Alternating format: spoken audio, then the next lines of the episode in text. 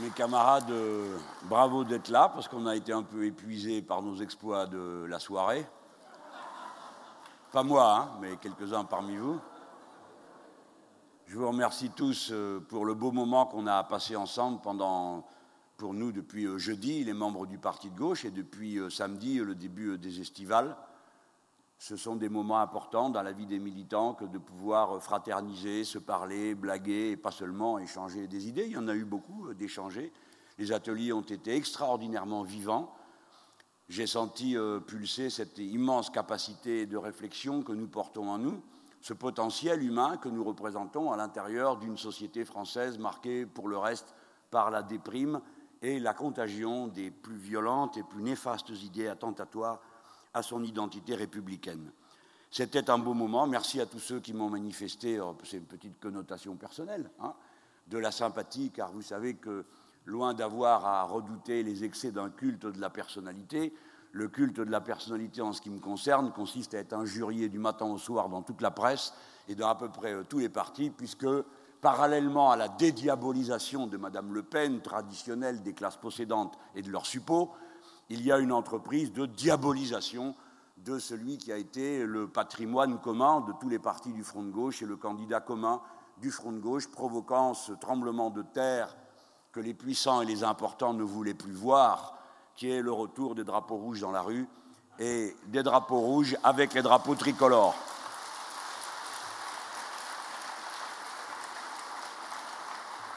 Et vraiment, je vous invite tous encore, mes camarades, pendant cette année qui va être si dure, car nous le savons, à sans cesse manifester cette sympathie à ceux des nôtres qui sont en première ligne du combat et qui prennent tous les coups.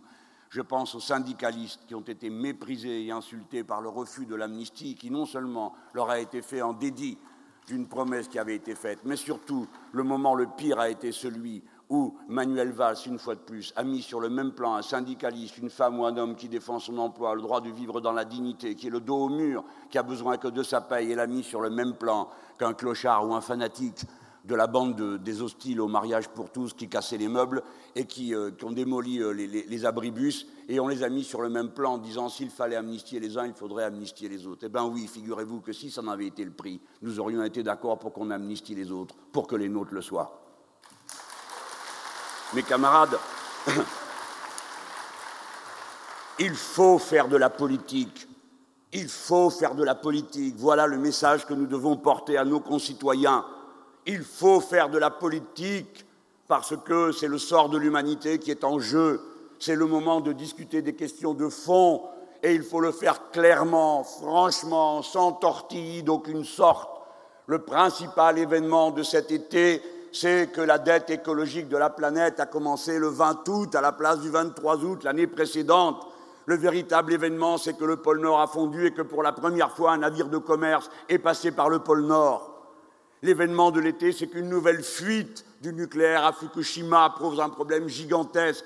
L'événement de l'été, c'est que la couche d'ozone, à nouveau, est apparue trouée au pôle Sud et que ce trou n'a pas d'autre origine que l'activité humaine le déclenchement des gaz qui provoquent ce trou d'ozone, qui déclenche à son tour des perturbations du climat. C'est le moment de réfléchir à quel point le président Evo Morales avait raison d'imaginer qu'on mette en place un tribunal climatique international pour engager la responsabilité de ceux qui, en connaissance de cause, détruisent le seul écosystème compatible avec la vie humaine. Eh bien, non seulement l'idée d'Evo Morales n'a pas été entendue, mais le président François Hollande nous a fait honte cet été, honte pour notre patrie, lorsqu'il a accepté, sur un coup de fil nocturne des agents de la CIA, d'empêcher l'avion d'Evo Morales de croiser par-dessus notre pays. Pardon, camarade Evo. Pardon, camarade Evo, ce n'est pas le peuple français qui t'a empêché de survoler son territoire, je le dis avec les mots que Victor Hugo avait utilisés lorsqu'il a répondu à ceux qui l'interrogeaient sur l'expédition française au Mexique pour y imposer un empereur autrichien. Il avait dit Peuple mexicain, ce n'est pas la France qui vous fait la guerre, c'est l'Empire. Ce n'est pas Napoléon le Grand, c'est Napoléon le Petit. Eh bien, nous disons de même à Evo Morales, ce n'est pas le peuple français qui t'a empêché le survol, ce n'est pas François le Grand, c'est François le Petit qui t'a empêché de passer.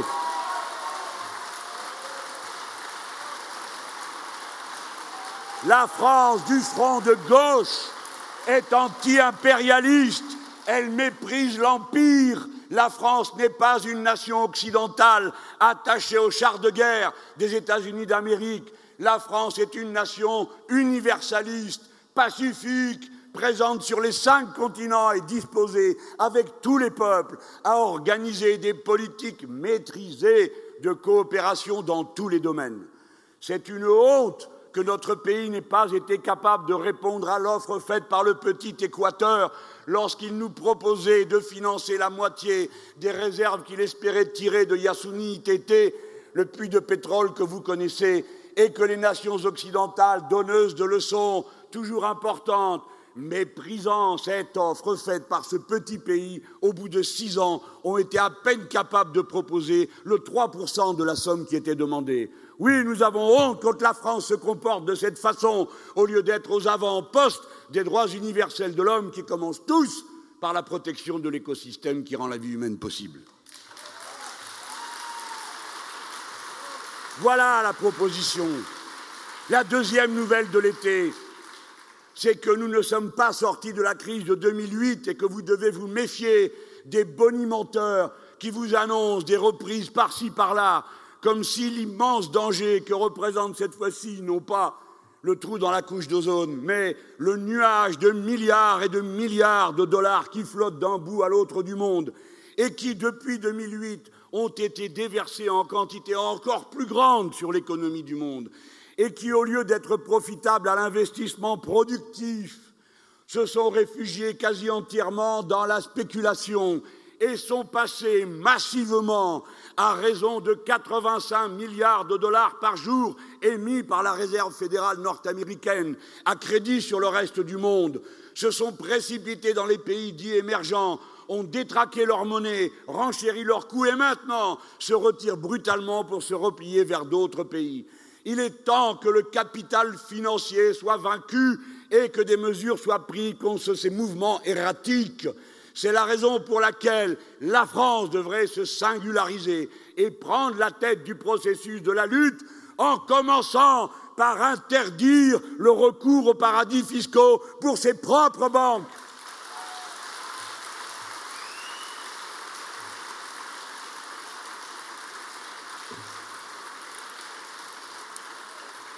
Voilà de la politique, voilà des réponses à des questions concrètes et non pas de l'agitation politicienne. De quoi voulez-vous qu'on parle dans ce pays?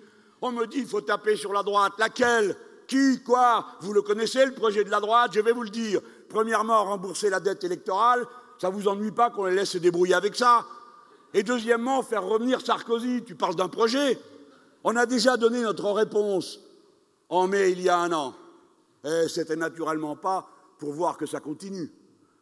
Eh bien, puisqu'on ne peut pas parler d'eux, on ne peut pas non plus parler des autres, qui n'acceptent de critiques à l'égard du gouvernement que précédées de louanges. Bravo, bravo, et bravo encore. C'est tout ce qu'ils supportent comme critique.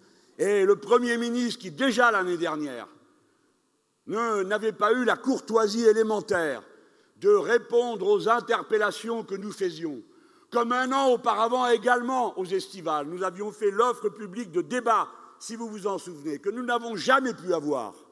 Évidemment, puisqu'il se préparait à mentir, à truquer, à enfumer, suivant les saisons et les mois, et à mesure que ma candidature progressait dans l'opinion, tel un caméléon, il rajoutait dans son programme et des taxes à 75% et de la lutte contre la finance, toute chose dont il n'y a pas le début du commencement, qui a été appliqué dans notre pays. Alors déjà l'année dernière, nous n'avions pas eu de réponse. Et cette année, qu'est-ce que j'apprends? Le Premier ministre va parler à la télévision ce soir. Auparavant, il va parler à La Rochelle.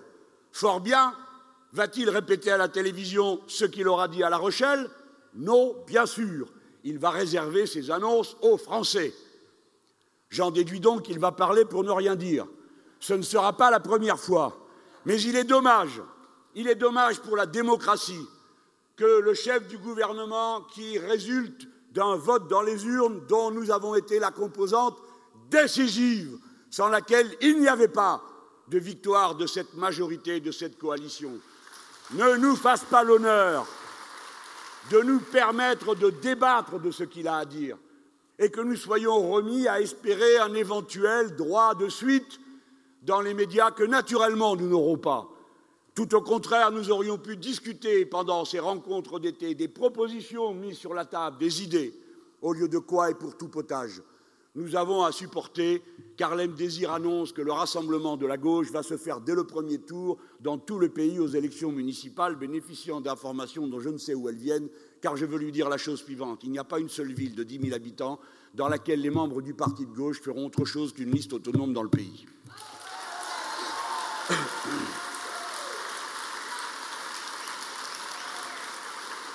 Ce qui me réjouit, ce qui me réjouit, ce dont je me félicite, c'est que, comme nous l'avons dit, nous cherchons sans arrêt non pas la politique du pire, mais à provoquer des sursauts. Nous nous adressons aux socialistes avec passion. La plupart d'entre eux, un grand nombre, sont des amis avec lesquels j'ai passé une longue partie de ma vie politique, à qui je ne cesse de dire ressaisissez-vous, ne laissez pas faire, tout ceci n'a plus rien à voir, ni avec Jean Jaurès, ni avec rien de ce que nous avons entrepris pendant tant d'années. Voilà ce que sans arrêt nous leur disons. Ressaisissez-vous. Eh bien oui, je l'ai déjà dit et je veux le refaire devant vous. Nous n'acceptons pas qu'après avoir déjà eu à subir la réduction de la doctrine socialiste telle qu'elle était au niveau où l'a conduit François Hollande, c'est-à-dire à la politique de l'offre, à l'augmentation de la TVA, aux faveurs qui sont faites aux puissants, à l'ADI et au recul sans cesse de l'âge de départ à la retraite. Nous n'acceptons pas qu'après avoir dévalé cette pente, la suivante qui nous est annoncée est celle que représente Manuel Valls. Parce que c'est lui l'homme fort de ce gouvernement, c'est lui qui a fait interdire l'amnistie sociale, c'est lui qui défend la TVA sociale depuis les primaires, c'est lui qui défend toutes ces idées qui avaient conduit Martine Aubry à lui dire si ça ne te plaît pas, tu peux aussi quitter le PS. C'est elle qui l'avait dit. Mais ce n'est pas un débat idéologique que j'ai avec lui. C'est un débat qui concerne l'avenir de ma patrie républicaine. Quand les dangers vont montant, quand sans cesse les nations sont appelées les unes à s'opposer aux autres, sous le prétexte de la compétition libre et non faussée qui porte en elle la violence et la contradiction entre les nations et entre les classes. Lorsque dans notre propre pays, au lieu de désigner la finance comme l'adversaire, on la cajole, quand on fait une loi bancaire dont le contenu est inférieur aux prescriptions droitières de la Commission européenne, c'est-à-dire qu'on laisse fonctionner, et que pour tout potage, il faudrait avoir la désignation de l'immigré ou de ses enfants français comme adversaire, nous ne pouvons pas l'accepter. J'ai dit ce que j'avais à dire et je n'en retire pas un seul mot. Je ne suis pas d'accord avec le concept d'ennemi de l'intérieur, concept développé par Manuel Valls, contraire à toutes nos traditions républicaines.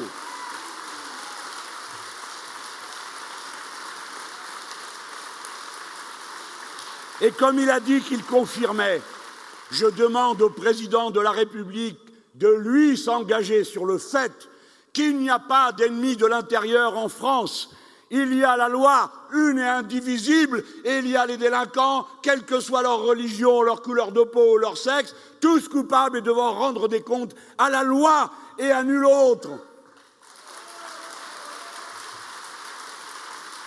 La doctrine de l'ennemi de l'intérieur est une importation idéologique des Nord-Américains qui marche avec la théorie du choc des civilisations étroitement articulé avec la constitution d'un grand marché transatlantique qui est un des enjeux de l'élection européenne qui s'annonce. Nous annonçons clairement la couleur. Nous voulons faire échouer le grand marché transatlantique. Et si 32 pays d'Amérique latine ont été capables d'empêcher l'ALCA de s'appliquer, si 32 pays, parmi lesquels tant de petits pays confrontés aux monstres paranoïaques que sont les États-Unis d'Amérique, qui organisent des complots dans leur pays, essayent d'assassiner les présidents et les présidentes, si eux ont été capables de résister, alors nous qui sommes une grande puissance, la cinquième du monde, nous qui sommes le peuple qui a fait la grande révolution de 1789, la commune de Paris, et tant d'exploits héroïques des générations qui nous ont précédés. La tâche de la nôtre est d'empêcher la colonisation de la France par les Nord-Américains qui veulent constituer un pôle pour s'opposer aux Asiatiques dans une pelée dans laquelle nous n'avons rien à voir et rien à faire.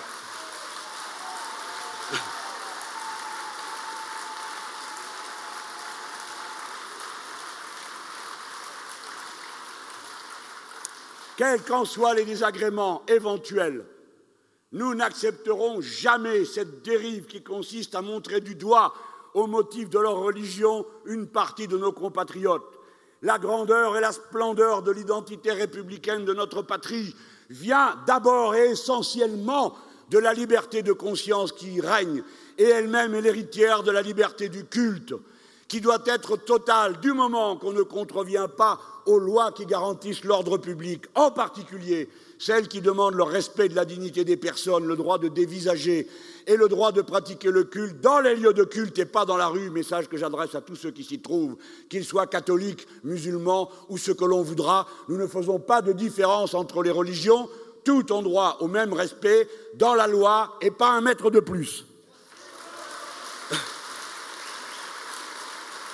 Je ne peux pas accepter comme vous tous lorsque nous avons levé le signal du combat pendant l'élection présidentielle, et nous étions les seuls à le faire, je ne l'ai pas oublié. On m'a reproché le ton que je prenais pour parler à Madame Le Pen. On m'a reproché d'aller m'affronter elle dans sa circonscription par une décision très habile qu'avait pris le Front de gauche, parce qu'il voulait montrer que le premier de ses porte-paroles allait au premier poste de combat. Et il en sera toujours de la même manière. Nous n'avons pas des dirigeants en porcelaine pour les cacher dans les coins ou les mettre sur un recoin de la cheminée pour faire un décor. Je suis un guerrier. Des idées, hein Eh bien, comment puis-je oublier, moi qui dispose, comme tout le monde, de camarades qui m'aident à préparer mes discours, mon travail, la compréhension des événements.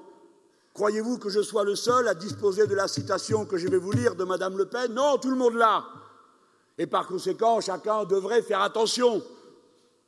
Elle dit Combien de Mohamed Merah dans les bateaux qui chaque jour arrivent en France remplis d'immigrés? Combien de Mohamed Merah parmi les enfants de ces immigrés non assimilés? C'est elle qui n'est pas assimilée à l'identité métissée de la France, que ça lui plaise ou non, et si elle n'est pas contente, elle peut s'en aller. La France est le record d'Europe des mariages mixtes, et nos gosses ont toutes les couleurs de l'amour, et nous lui faisons tous un pied de nez. Si ça lui plaît pas, qu'elle aille ailleurs. En attendant, quand on parle comme ça et qu'elle termine en disant Mohamed Merah n'est peut-être, peut-être que la partie immergée, émergée de l'iceberg. Elle, elle dit peut-être. Mais lui, il dit, nous faisons face à un ennemi extérieur au Mali. Nous faisons aussi face à un ennemi intérieur qui est le fruit d'un processus de radicalisation. Il part de la petite délinquance, passe par le trafic de drogue, parfois par la prison où pourtant il veut envoyer tout le monde, jusqu'à la conversion à un islamisme radical et à la haine de l'Occident. Lui ne dit pas peut-être, Manuel Valls, après avoir évoqué cet ennemi de l'intérieur, il conclut il y a en France aujourd'hui plusieurs dizaines de méras potentiels. Voilà ce qu'il dit, et je souhaite que Mme Le Pen ne se laisse pas contaminer par lui. C'est une honte. C'est une honte. Et il faut sonner l'alerte. Et je suis heureux de savoir que, parce que ma parole crue et drue a frappé à la porte au bon endroit, aussitôt se sont réveillés toutes sortes d'endormis qui avaient supporté tout ça pendant des semaines sans dire un seul mot, et qui tout d'un coup se sont rendus compte que ça passait toutes les bornes et qu'ils allaient être embarqués dans un processus dont plus personne ne contrôlerait la dérive. Et c'est la raison pour laquelle je me réjouis des huées et des sifflets qui l'ont accueilli aussi à La Rochelle. Car moi aussi, je fais partie de ceux qui eux et qui sifflent les ennemis de l'intérieur.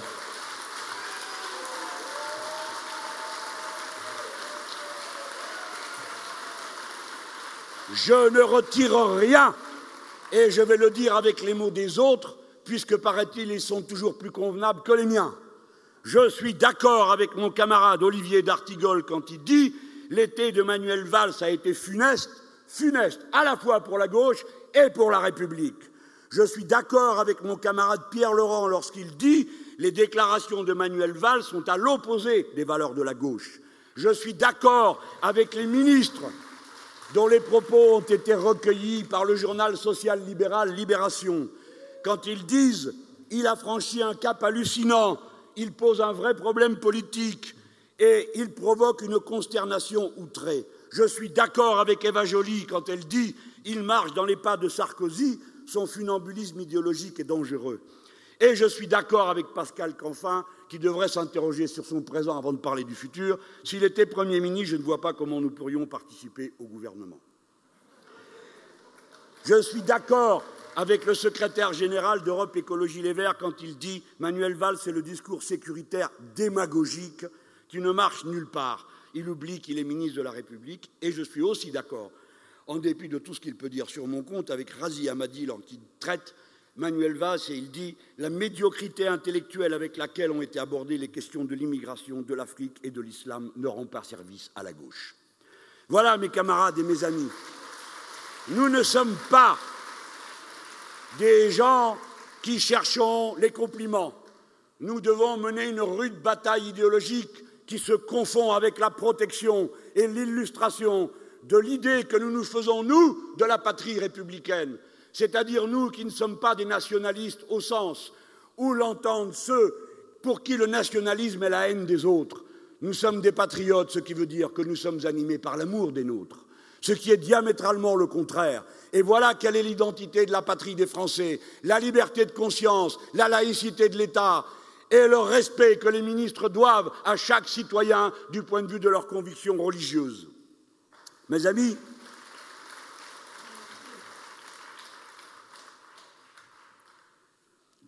puisque le monde n'est pas sorti de la crise, il faut que la loi bancaire soit révisée.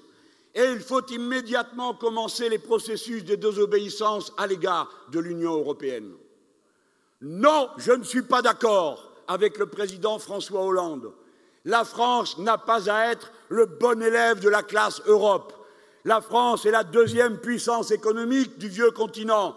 La France a un discours et un message à porter le contraire de ce que raconte l'Union européenne. Nous ne sommes pas pour la compétition libre et non faussée, nous sommes pour la solidarité, la coopération et la fraternité entre les peuples. Et si je vous dis tout ça,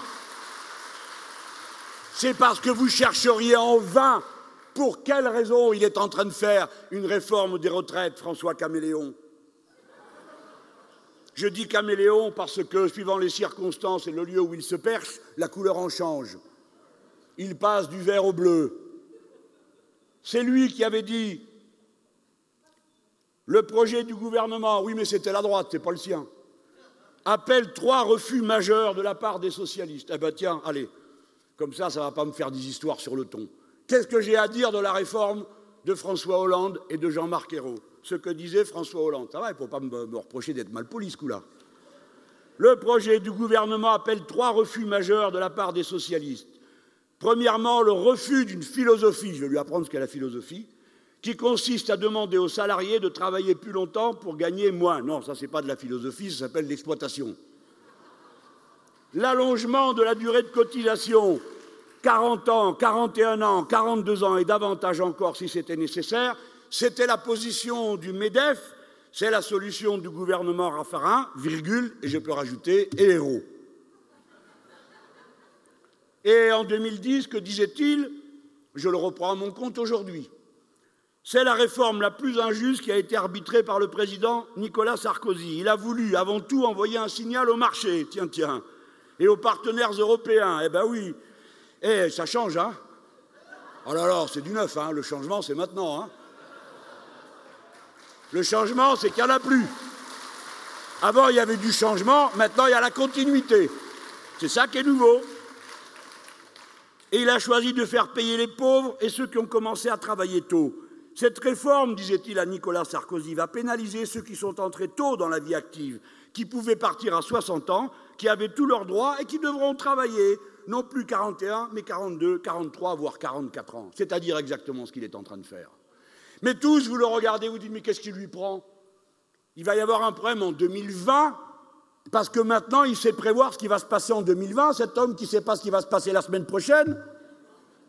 Eh bien si, il pense qu'il est capable. Eh bien, je dis qu'il raconte des histoires. Il fait ça pour être le bon élève de la classe dans laquelle le mauvais maître d'école donne des ordres. Dans les maîtres d'école, il ne donne pas d'ordre. Il reste à apprendre ce que c'est qu'une classe. Il fait ça pour répondre aux injonctions de la Commission européenne, qui lui a donné deux ans de plus pour atteindre l'équilibre à trois conditions. Premièrement, réformer le régime des retraites. Deuxièmement, continuer à privatiser et ouvrir tous les secteurs des réseaux en France, c'est-à-dire en particulier le chemin de fer et l'électricité. Et troisièmement, assouplir encore le marché du travail. Cette accusation que je présente à cet instant est confirmée par la récente déclaration de l'androïde de la commission qui s'appelle Oli Rehn. L'androïde a déclaré, conformément aux autres déclarations déjà enregistrées par la commission, que la France devait faire des efforts en matière de retraite et en matière de flexibilité sur le marché du travail et d'ouverture des réseaux publics. Ça s'est passé hier, c'est dans le Figaro d'aujourd'hui.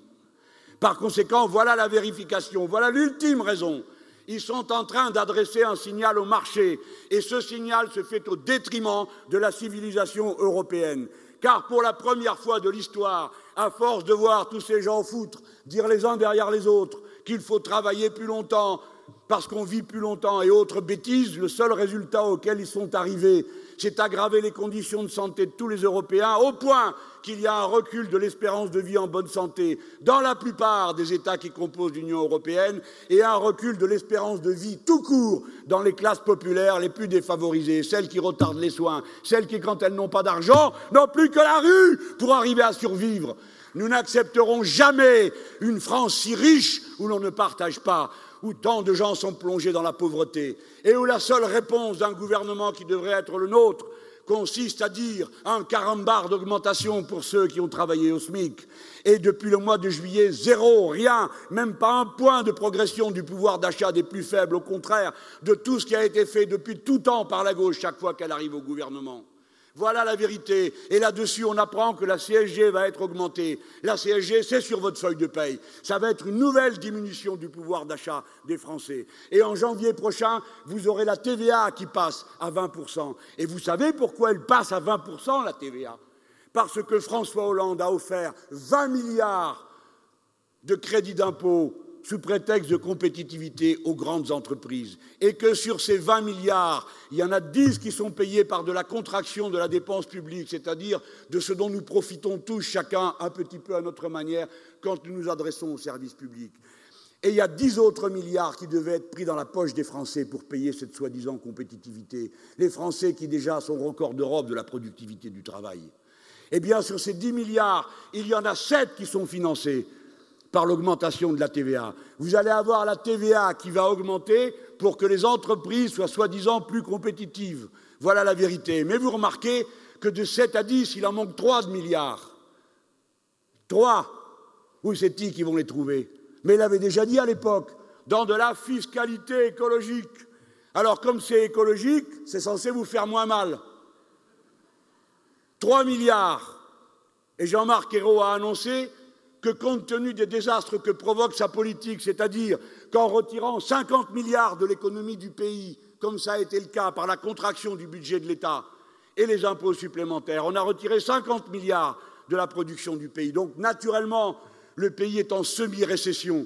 Et c'est une chose absolument incroyable que de voir des gouvernements se taper sur les cuisses quand ils apprennent qu'ils ont 0,5% de croissance liée au fait que, comme il a fait froid pendant ce printemps, vous vous êtes cramé les poches à vous chauffer et qui considèrent que c'est un progrès de la productivité du pays. C'est lamentable, c'est misérable. Eh bien, mes amis, Le résultat de tout ça, c'est qu'il va manquer 14 milliards dans les caisses de l'État et que Jean-Marc Ayrault a décidé d'aller les chercher dans les poches des Français de nouveau. Ça veut dire que le pouvoir d'achat des Français va encore prendre des coups. Et c'est le moment où on nous annonce la fiscalité écologique. Alors là, oui, il y a de quoi se mettre en colère. Il y en a ras-le-bol de cette vision de l'écologie punitive, de l'écologie de marché, où l'on prétend dicter les comportements des gens par des incitations financières négatives. Ce, faut, ce à quoi il faut passer, c'est à l'investissement qui permet de modifier l'appareil productif pour qu'il soit écologiquement responsable. Mais si vous voulez un appareil productif écologiquement responsable, il faut faire des masses d'investissements. L'investissement dans notre pays est en recul. Il faut faire des masses d'investissements, ce qui signifie que lorsqu'arrivent les plus-values et les bénéfices, il faut arbitrer différemment la répartition qu'il y a de la part de cette richesse qui va dans les poches des tenants de parts et d'actions et qui se transforme en dividendes, et la part de cette richesse qui passe bien sûr dans les salaires et qui passe ensuite, doit passer dans l'investissement. L'écologie politique est nécessairement anticapitaliste ou bien c'est une escroquerie. L'écologie politique est anticapitaliste.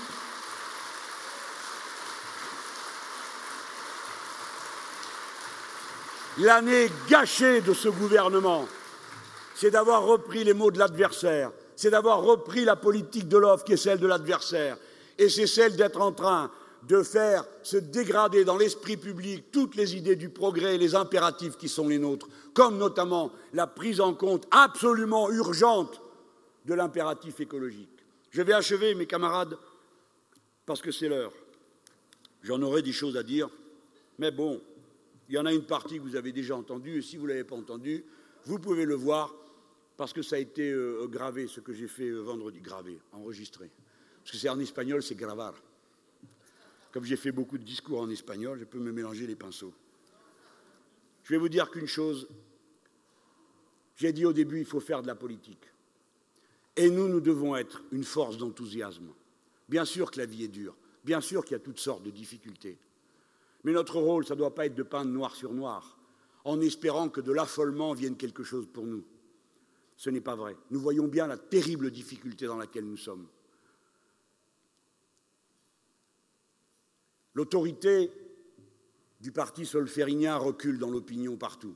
Vous le savez comme moi. L'exaspération est à son comble. Mais pour autant, ce n'est pas vers nous que se tourne l'essentiel de ses forces. Il y a de nombreuses raisons à cela. Bien sûr, notre pauvre front de gauche n'a que quatre ans. Nous avons déjà franchi des étapes extraordinaires. C'est sans comparaison. Il y a peu d'exemples du renouveau extraordinaire d'un courant politique comme celui que nous sommes parvenus à faire revivre. Mais vous voyez bien le cordon sanitaire qu'ils essayent d'établir autour de nous et qui, pour une bonne part, passe autour de moi. La dédiabolisation de Mme Le Pen a comme pendant ma diabolisation, permanente, systématique, méthodique, insultante, blessante, calomniatrice, vulgaire, basse, partout. Dans des journaux qui se disent de révérence, de référence, pardon. Eh bien, oui. Finalement, il faut surmonter cette difficulté. Il ne faut pas aller dans l'amertume. Il ne faut pas s'abandonner, bien sûr, aux modes qui ont toujours été de discréditer ce qui marche en tête. Le grand Jaurès était représenté tout le temps, la barbe en furie, avec une bouteille de vin dans la poche. Dessus était marqué vin de messe. Parce qu'il avait voté la loi de séparation d'Église et de l'État, mais comme c'était un homme tolérant, dans sa famille, son épouse était catholique et ses enfants avaient fait la communion. Et Jean Jaurès respectait cette conviction. Et alors les autres disaient Pas vous, pas ça Monsieur Jaurès. Et nous, ça recommence, c'est pareil. C'est vrai dans tous les pays. Oscar Lafontaine m'a dit qu'en huit ans, il n'a pas vu une seule fois une photo souriante de lui dans la presse. Pourtant, il est bel homme, vous savez.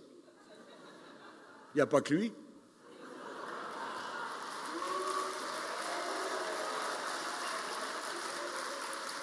Non, mais je veux dire, moi aussi, je souris, quoi, quand même.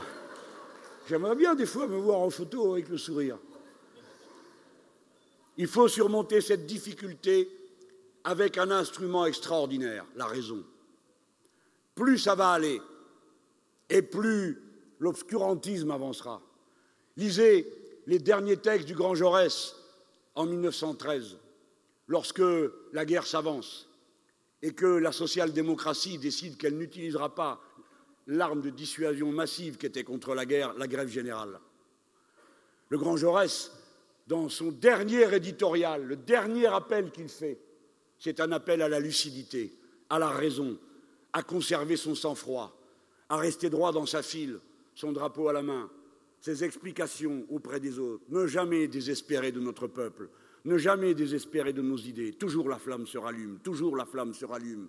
Et nous sommes ceux qui emportons sans cesse le brandon que nous protégeons. Il faut être dans notre peuple ceux qui vont ramener le goût du futur. Prenez la mesure de l'absurde monde dans lequel nous vivons. Je l'ai dit en commençant, et la désinvolture des puissants qui ne s'intéressent à aucun des problèmes qui se posent vraiment aux êtres humains, leur mépris pour la souffrance collective. Ils ne savent pas combien de milliers de femmes et d'hommes dans notre pays sont passés de la pauvreté à l'extrême pauvreté, et comme ça sera dur de les ramener dans le lien social. Et combien parmi les classes moyennes qui ont consenti tant de sacrifices pour l'éducation de leurs enfants voient avec horreur qu'alors qu'ils ont des diplômes bien supérieurs à ceux qu'eux-mêmes avaient eus dans leur vie, leurs enfants ne trouvent pas de travail qui leur permette de vivre décemment de leur salaire, qu'ils ne parviennent pas à se loger et qu'à tous âges, on doit retourner chez soi plutôt que d'être autonome, comme chacun d'entre nous espère l'être pour lui-même. Regardez au milieu de tout ça que le seul discours que ce prétendu président qui prétendait s'occuper de la jeunesse a à leur tenir, c'est Vous savez quel est mon grand projet? Non, il ne parle pas comme ça, lui. Mon grand projet? Payer la dette. Ça vous excite, hein? La dette, qu'est-ce que c'est? C'est du passé. Eh bien, pour lui, le futur, c'est de régler le passé. Et c'est ça qu'on propose à la jeune génération. Nous, nous sommes ceux qui doivent rendre le goût du futur. Si nous gouvernons ce pays, nous y ferons une constituante qui rendra le pouvoir aux citoyens et nous abrogerons l'abject découpage qu'est en train de faire Manuel Valls dans son bureau, et de là il tire toute son influence sur beaucoup d'esprits. Des futures élections cantonales, cette absurdité qui est une reproduction du plan de Nicolas Sarkozy. Nous abrogerons la suppression du référendum qui permet aux barons locaux de se fabriquer eux-mêmes et sans aucun contrôle populaire de nouvelles collectivités locales. Il y aura une constituante, la sixième République et le bon coup de balai qu'il faut passer sur ce vieux monde pourri. Il y aura un grand projet pour la patrie des Français. Ce grand projet, c'est de porter la planification écologique, de commencer l'économie de la mer. Nous avons besoin de milliers, de millions d'intelligence, de dévouement, de créativité. Non, nous ne vous condamnerons plus à avoir peur du lendemain et à vivre dans cette affreuse situation qui s'appelle la précarité, parce que la précarité, c'est le contraire de ce que fait l'humanité depuis qu'elle est constituée en tant qu'humanité.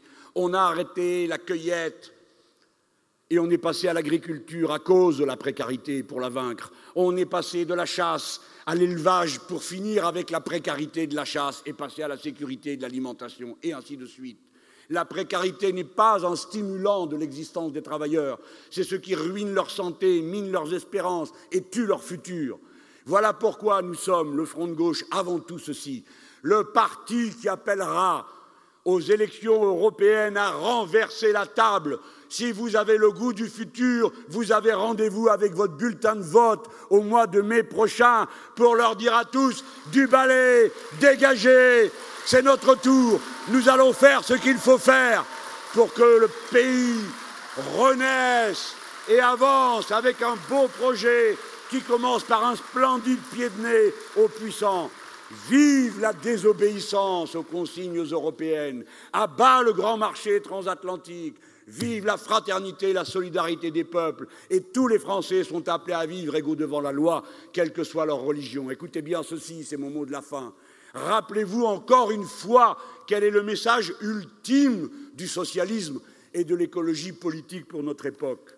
Le grand Jaurès dit la démocratie politique s'exprime en une idée centrale, ou mieux encore en une idée unique la souveraineté politique du peuple.